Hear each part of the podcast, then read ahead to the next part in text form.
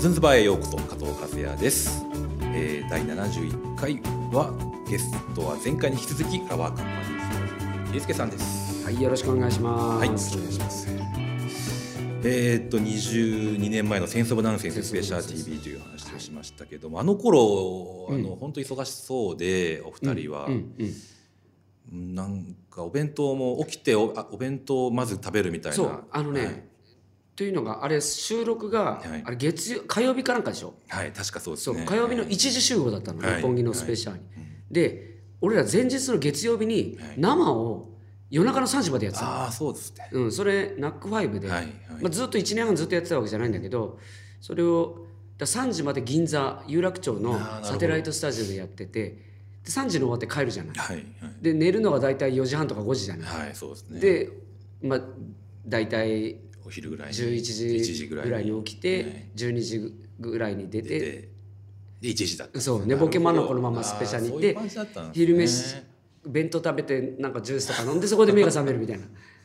で打ち合わせしながら本番入るって感じだなったるねほど。そうだったんですね。まあ洗濯物とかもね、持ってそうそう持ってきたりして、洗ね。濯事件あったよね ありましたね事件じゃないんだけど、はいまあ、ファンの方がね、そう有名な、有名なね。有名なだから俺当時だからあのそのさっきも言ったけど事務所のとこに住んでた時にベランダがあって洗濯機あったんだけど二層式のがあって、はいはい。で俺二層式のその意味がよく意味が。意味が、何なんだ二層式って ええなんでちょ実家にあったの全自動だったからそうなんですねピッと押したら全部終わんじゃないの洗濯機って何この意味がもうだからつかめなくてああ、そうです。仕組みが世代にしては早く早いですね。もう子供の頃二層式しかなかったんいじゃないやですか。多分二層式だったんだけど、はいしてないじゃ見てんないんですね親がやってくれてたそで,、うですねも俺が東京行く頃には全自動になってたんだよ多実分家も。うんはいうんでもお母さんがこうやってあの移動させるの見ませんでした洗見濯て物なをかったね層1から層2そう全然見てなかった 洗濯はもう任せっきりだったのなるよほど干してもいないんですね干してもいないなるほど畳むぐらいはやってた取り込 んだり、はいはいうん、洗ってないんですねそうだから分かんなくて分かんないはいでそれだからその二層式のはメンバーが住んでた後に俺が入ったから、はいメンバーが置いてった二層式なんだよ、うんうん、メンバーが最初3人フラカンのメンバーですかそうああそうなんん、です3人じゃなくて4人あのローディも連れてったから俺ら名古屋からあそうですかそうへえ4人でその 3K の部屋に住んでたのはいへえあそうなんですそうそこに事務所のとこにねで俺はあのフックンとか生じゃなくてうフックンじゃなくて服じゃないフックンじゃないんですうかんあの名古屋のローディへえ今もう違うあの制作会社にいて今もうすごいよあやってらっしゃあるの出世してるよへ俺えあ全そう然ですかうんあのそう西村ってやつなんだけどへえ同い年のねそれこそテックで同じバイアルバイ トして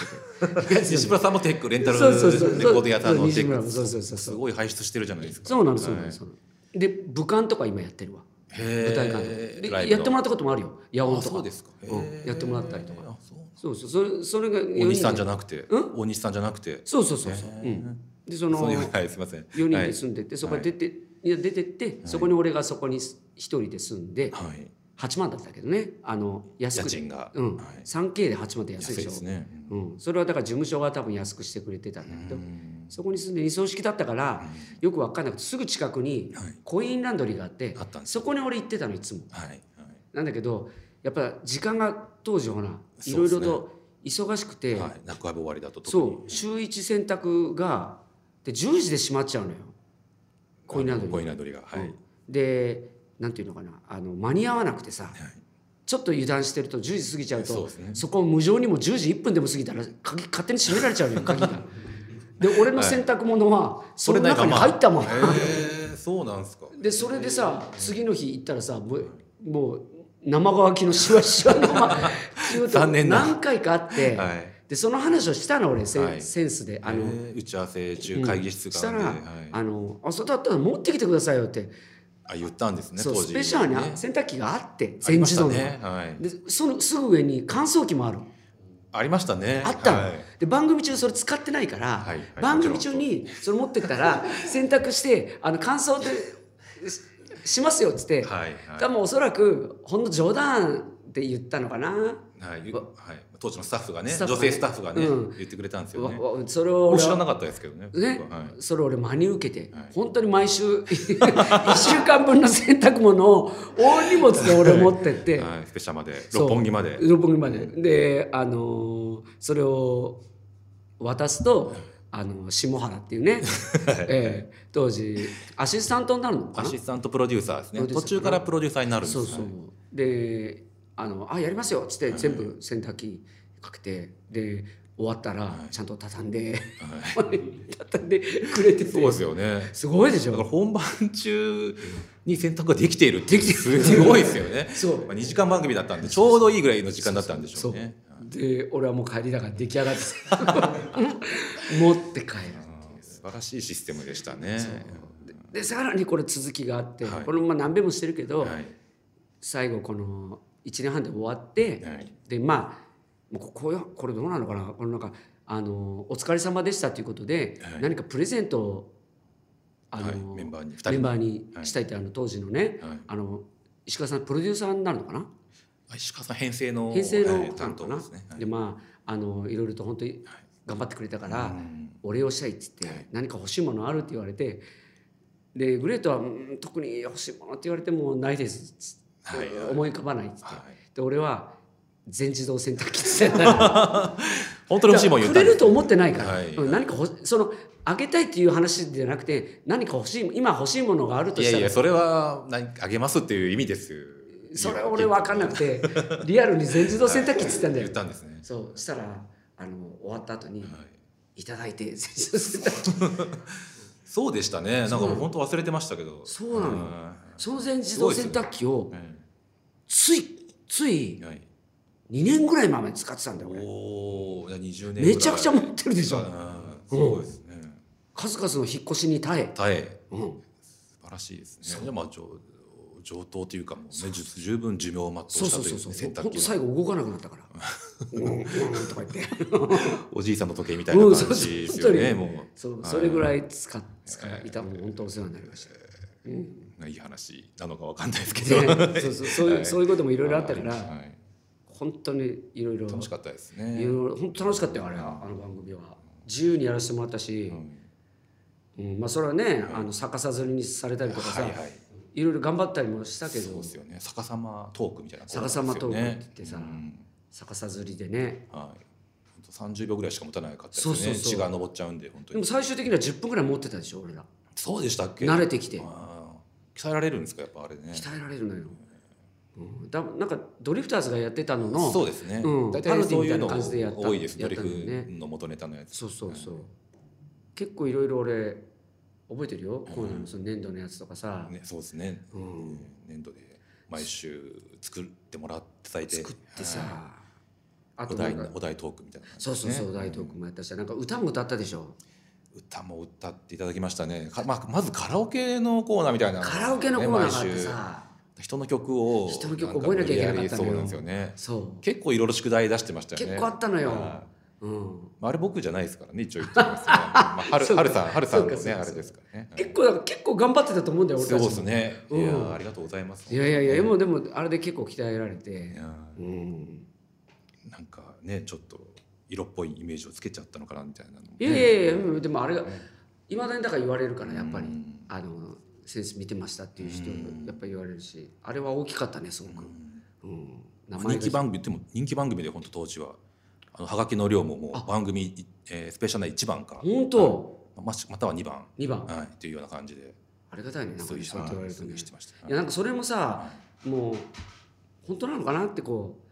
なんかよくあるじゃないはいはいはいあの持ち上げとかね、あのおだてみたいなな感じで。いい感じですよみたいなそういうことなのかなみたいなふうにちょっと話半分で聞いてたとこもあってうんうん多分みんなみんなやっぱさそう言うそうお言だってくれるみたいなててくれるからさすごくはいはいうん二人のテンションが下がらないようにうん乗せてくれる感じなのよそういうのはありますよね、うん世の中的にはね、んでも当時はよく分かんなかったうんでも今思えばはいあれはすごく周りが気を使って持ち上げてくれてたんだなっていうじゃあまあうん楽しくやりたいっていうのはありましたけどね、うんうんまあ、そう嘘はでもないですよあの本当はいやらせをなしっていう僕は、うんあのあそうかそう当時か言ってたぐらいでなんか俺はすごくフランクにやってたやってたんだけど、でももしかしたら今思えばなんか俺生意気なことも言ってたかなっていうのは後々ねあーうん生意気なんですけど、まあ、テンションの波はねあったあるんあるでねよねだからそのうん低い時に、うんまあ、ちょっと盛り上げようみたいな「しゃーい!」みたいな頑張ってそうそうそうそう、くれてね僕がなんか頑張ったりした時はありました、うんそうねやってもらったりもねはいまあバカそうをまあ演じてたのか本当にバカだったのか、うんまあ、そんな感じだったいやいやでもね門数がいろいろねそういう率先してね、はいいろいろそれをやってたのをよく覚えてる。そうですかうん、そう身を削ってね自分のね自分の体験談をねそこまで話さなくていいのにっていう結構こういうとこで話しづらい話とかね、うん、結構頑張って話 してあーあのテレビの回カメラの回ってないところでね、うんうんうはん、そうそうそうそう、うんお覚えてる覚えてる、うん、いなるほどそうそうそうそういろいろいろいろやりましたよあの一年半難しいですね、でそこからまああのねアンティノス時代が終わって終わってえートラッシュレコーズ時代っていうのがあって、うん、でまた、えーソニーのアソシあそうそアうソシ時代っていうのが、えー正式名称アソシエイテッドアソシエイテッドレコーズレコーズはいうんレコードでまた今自分たちのレーベルチキンチキンチレコーズね、うんいろいろ移り変わってきたじそゃうそうそうないですかでまあそのレコード会社っていうもの、うんうんうんうんうんうんと、まあ、契約してる時期とそうじゃない時期っていうのがあるじゃないですか。うんその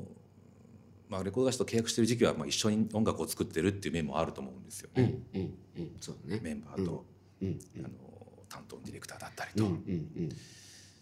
なんかそのなんていうんですかねあの良さや良さうんうんまあ、例えばよよくない面っていううか、んうんうんうんそ違いれ違い、そううんどうねでしょそれねだから最初僕らは、えー一番最初のレコード会社だからセンスをやってた時のレコード会社はアンティノスレコードって言ってソニー系の、はい今なくなっちゃったけう、ど、はい、まあ、いわゆる TM レボリューションがそうです一ね番、うんはい売れてた人たちアンチロスレコードの中そうでそもうそうねそうそうですねあのモッツ先輩とかそうですねもうつもついいたましんただねけど、当時、カスタネッツとかねカスタネッツ、うはいん、同期だったかな、あと藤井藤井さん藤井隆さんとかね、藤井隆さんとはかね、うん、そう言ってその今もそのレーベルの名前だったけどその時はやっぱりさ何しろ初めてのレコード会社だから勝手が全く分かってないからねいこっちは、ううんんうんそうですね上京してすぐだ上京して1年後にそのレコード契約してるしね、うん、もう何しろ何が何だかよく分かんないから言われるがままよね「こうこうこうしてくれ」って言われたの「はいはい」って「はい」って言って、うん、でだんだんこうあのーなんていうのかな、あのー状況が良くなってくると、うんそれこそテレビの話が来たりとかさ、はいうん、それこそセンスもそうだけどさ、ラジオのレギュラーの話が来たりプロモーションもなんか連載を持ったりはいはいうん言ってましたね、でまあ時代としてのバブルは終わってたけど、レコードが音楽業界はまだバブルそうですねミリオンヒットバンバン出てたと時だったから、まあ今思えばとんでもないお金の使い方をしてたんだよね、打ち上げもだって居酒屋貸し切ってやってたりとか、そうですねうん全然知らない人がいたりとか本当そうですね誰あれ、はっていう、はうん、まあ、それでも OK みたいなそうそうそう、はいもうだからまあわがままも言ったと思うよよく考えたらうんうん、なんかうんうん今うんそんなにめちゃくちゃ言ってたかっつったらそうでもなかったような気もするけど、うんでもあのーあーこんなこと言ったなって後悔してることもあるもん、うんあーなんかうんあーなんてことなんて口の利き方をしちゃったんだ俺は みたいなこともあるしうねんレコード会社の人に対してねうんアンチロス時代そううんでまあそれはもう言われるがままにもうもちろんアルバム制作に関しては自分らが主導権握るんだけど、はいうん、でも最初の2枚っていうのはもうほとんどそのディレクターの人と僕らだけで作って、うん二十歳族っていう3枚目のアルバムからはい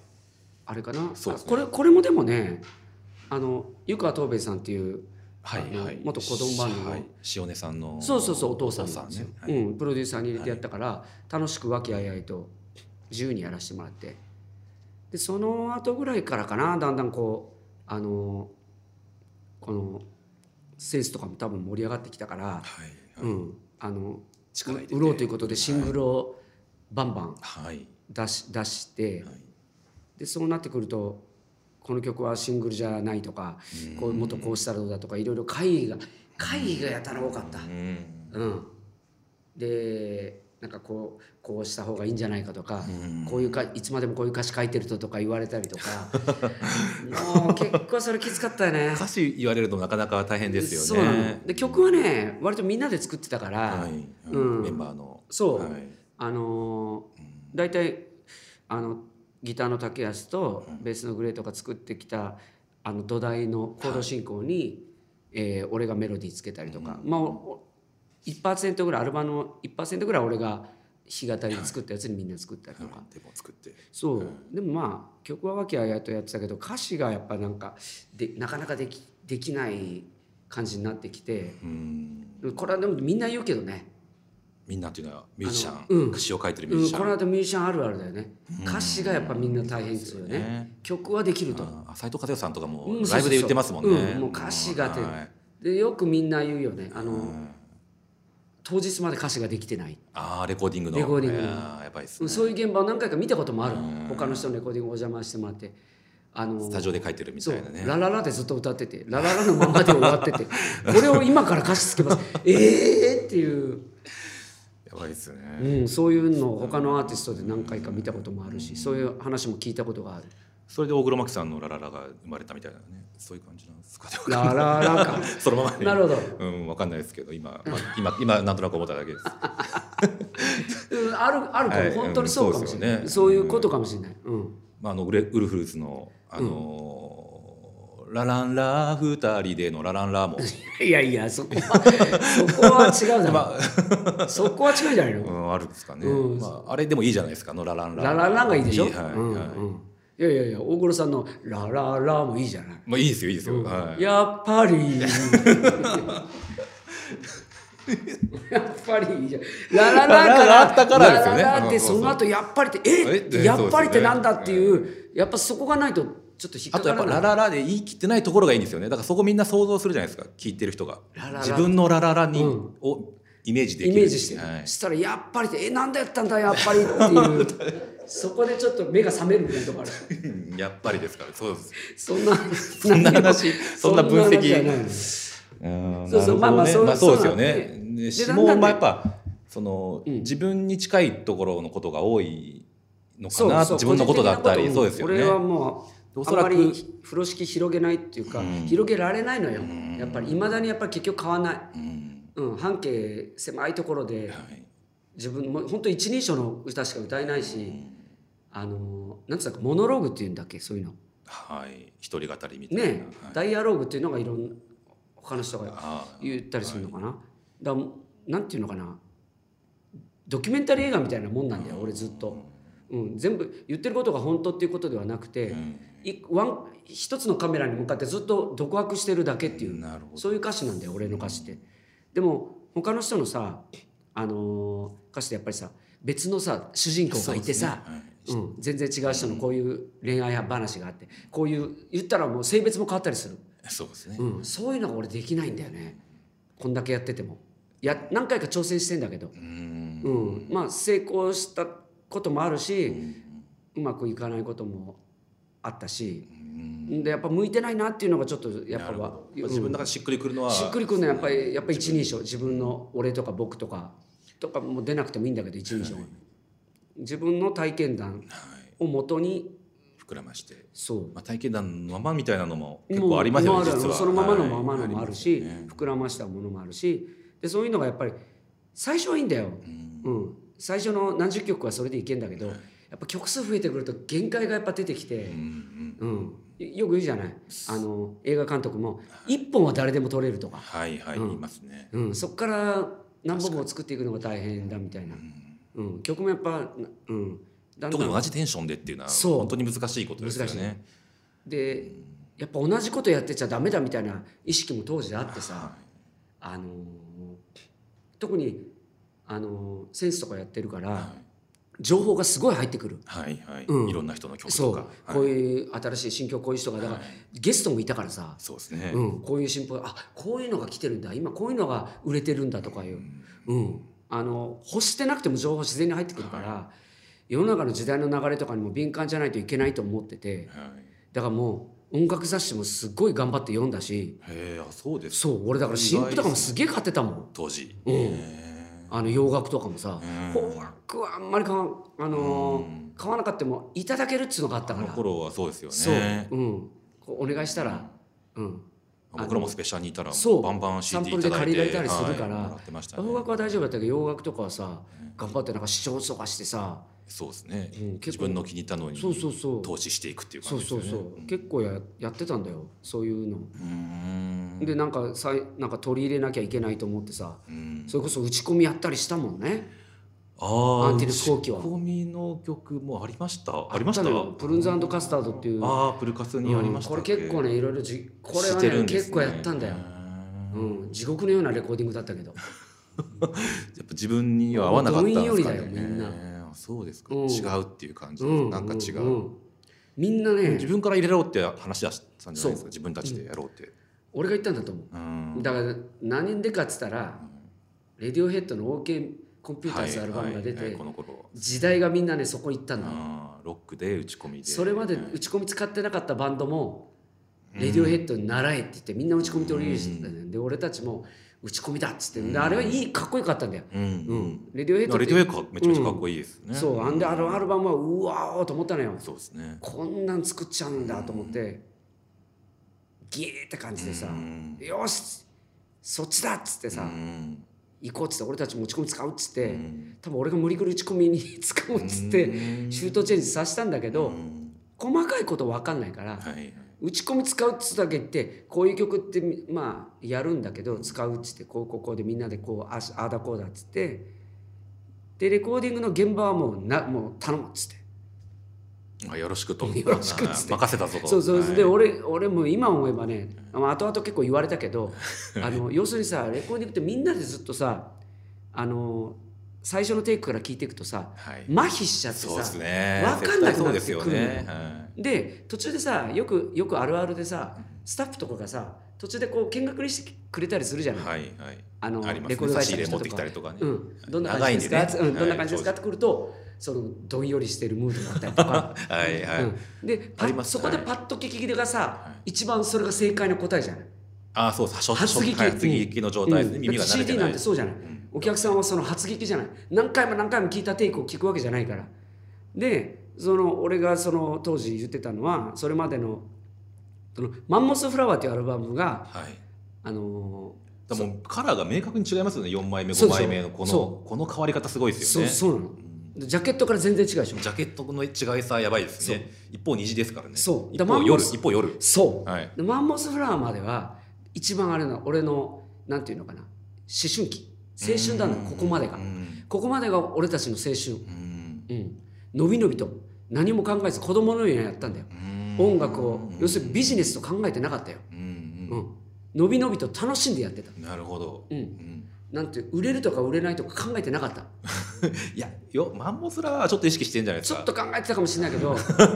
でもねでもまあ伸び明るい曲多いですよなんかねねなんていうのかな、うん自分がやりたいことを楽しいそれは今でも正直言って変わってないけど、はい自分がやりたいことをやるのが一番売れるっていうことだっていうのは直結してると今でも思ってる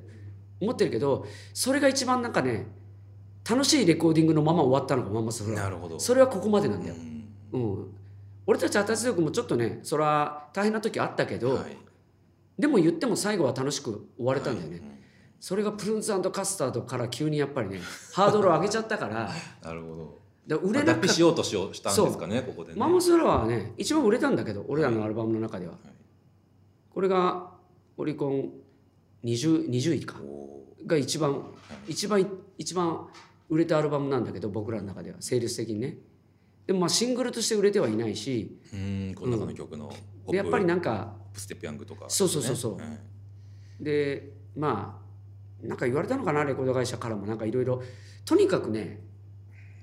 関わってくる人が異常に増えるからはいはい宣伝担当の人とはかそのいろんなま人あ、さらに売れようとしたんですよね。だそうから4からそう5枚目から5枚目に返して。そうでこっちもやっぱ売れたい気持ちがすごいから、はいい、ろんな人周りみんな売れてんのにまなあんで,、なんで売れないんだって言われてたそうこの頃ブレイクなぜしないのか、まあ、先生はそんなコーナーやりましたよやってたでし兵ょ庫さん呼んだりしてそうなぜフラカンはなん売でれフラカンなはいん売だれないんだったっていう話をするっていう、まあライブで人は入る のになんでアルバムのセールスがいかないんだそうよそうそう、ひどいひどいですね、うん吊るし上げみたいなことでそうすそねうでも自分でも実感してて、はいなんでだろうっつってまあ、みんなそういう感じそうムードはありましたよねそうレライブはいいのに CD が良くないみたいな言い方を、CD が良くないっていう言い方はしなかったけコど、ーディングはにライブのあのテンションを持ち込めてない持ち込めてないっはてそれ言われてた、だから要するにしじゃあ良くないんだっていうことで、じゃあ曲が良くないんじゃないかとかなんかいろいろ余計なことを考え出して、じゃああれなんじゃ打ち込みなんじゃないかとか、はいであそとうまあピアス開けたのもこの頃ですよねいやピアスはね、はい